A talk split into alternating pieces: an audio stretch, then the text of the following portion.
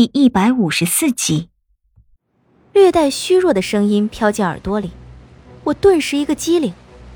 莫九缓缓举起手中的蝶翼，绕着蝶翼健身的无数彩蝶忽然间就诡异的消失不见。对准司徒安正要一剑劈下来时，司徒安出手了。我抱着李化生朝他俩跑过去，然而就在我准备抬脚时，一道艳丽的红绸忽然从天而降。红绸像是有生命一样，准确无误地将莫九的身子缠住，而后莫九整个人被红绸拉着飞出了海面，直朝远方的沧海之城中飞去。沧海之城里响起一阵愤怒到极致的声音：“司徒安、叶离，我明帝定与你们不共戴天，今日之仇，誓与你们不死不休！”愤怒的声音在整个沧海之城中一遍遍地回响着。经久不绝，我长出一口气，转头看向司徒安，发现他的额头上冒出一片豆大的水珠，不知是沾上的海水，还是因为莫九可怕的眼神而渗出来的冷汗。应该是海水吧，他强大的内心应该不至于扛不住莫九的小小眼神。然而却看到他抬起拿着剑的手，不停地擦着自己的额角，喘着粗气。这拼起命来的白凤凰，怎么比这匹狼还可怕呀？我脸上的表情一下子僵住了，一时间完全不知道要说些什么好。我们爬到岸上，司徒安在一边给自己身上的衣裳拧水，拿着一袋被海水泡得发胀的瓜子，直叫可惜。我将怀里的李化生放在干燥的沙滩上，从自己的裙摆上撕下一片布条给他擦擦身子。危机暂时远离了我们。一切又恢复了难得的平静，可是这平静也不是绝对的。从沧海之城里，时不时便会传来一声声嘶吼和惨叫声，战马的嘶鸣和刀剑相撞发出的沉闷声响几乎没怎么消停过。只是这声音有些遥远，若不仔细去听，几乎难以听到。隔着一排稀疏的房屋树木，城里城外宛如两个世界。零零星星的打斗声，直到卯时才逐渐消沉。那一定是一场搏命的厮杀，而这一切皆因我而起。我又何德何能，让这么多人为我拼命呢？天边已有丝丝迷蒙的光亮起来，却极不通透。这是黎明前最后的黑暗。我抱着双膝坐在沙滩上，守着李化生。他的呼吸比之前被我打昏的时候更加虚弱了。司徒安看过之后，得出结论：作死做的。我不置可否的笑了笑。司徒安是个很风雅也很看得开的人，即便是灭了自己满门的凶手，在眼皮子底下被人救走了，也没有显现出一丁点的恼意，可见他的心态是多么豁达。啊，真是个豁达潇洒的人。我是不可能做到这种程度了。湿哒哒的裙子贴在肌肤上，寒凉的很。我不由得就更紧的抱住了自己，心里不停的祈祷：天快些亮，国宝快些回来，这一切都快点过去吧。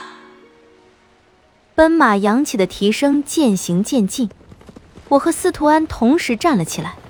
一匹毛色雪白的高头大马从我们头顶直落而下，落地之时掀起层层沙土。快走上船！戴着面纱的黑甲男子挥了挥手中的长枪，从身后抱起一个人丢向司徒安。还有一个在御宴那里，我的人挡不住陈世伯太久。司徒安接住黑甲男子丢过来的那个人，是楚月，杏目紧闭，像是昏迷了过去。黑甲男子回头看了一眼，眉头皱在了一起。沧海之城的打斗声已开始朝这里逼近。身下战马扬起前蹄，手中黝黑的长枪发出夺目的光彩，随着一声马嘶，又奔向了沧海之城。司徒安抱着昏迷的楚月，回头看了一眼，连连叫苦：“居然还没搞定！陈世伯的人马到底来了多少啊？”说完，也不管我是何反应，赶紧让我抱起李化生，准备登船。我举目看了一眼停在我们数十里之外的红楼宝船，问道：“要怎么登船？” 让你见识见识，魂定之术施展到极致是什么样的。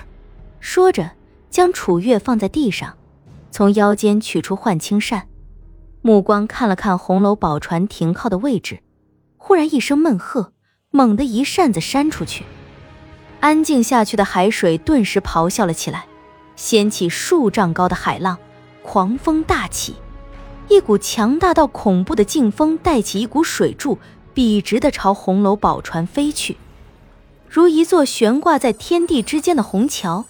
一头连接在我们前方不远的岸边上，一头竟直直的延伸到红楼宝船上，定格一切的诡异波动再次出现，咆哮的海浪定格在了空中，长达数十里的水桥也定在了空中，天地之间的一切像是变成了一幅静止的水墨画。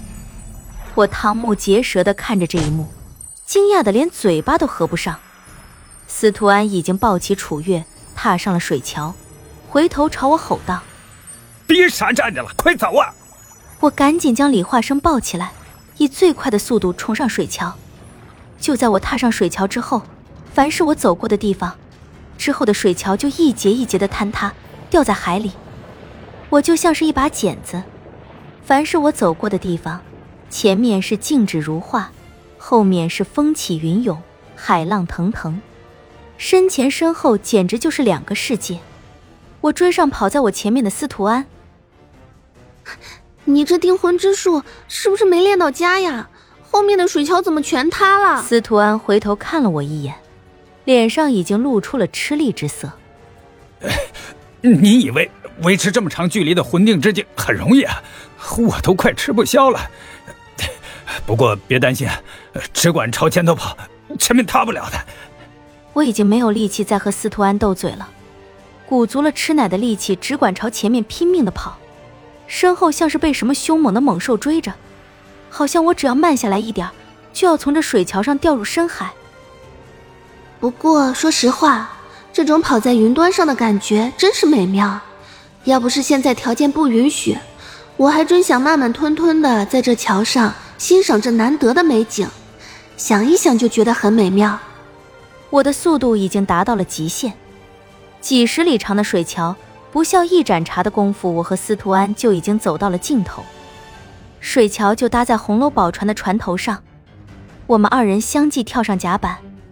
来时的那条水桥已经完全坍塌了，遥远的沧海之城，而今只能见着一个十分不清晰的轮廓。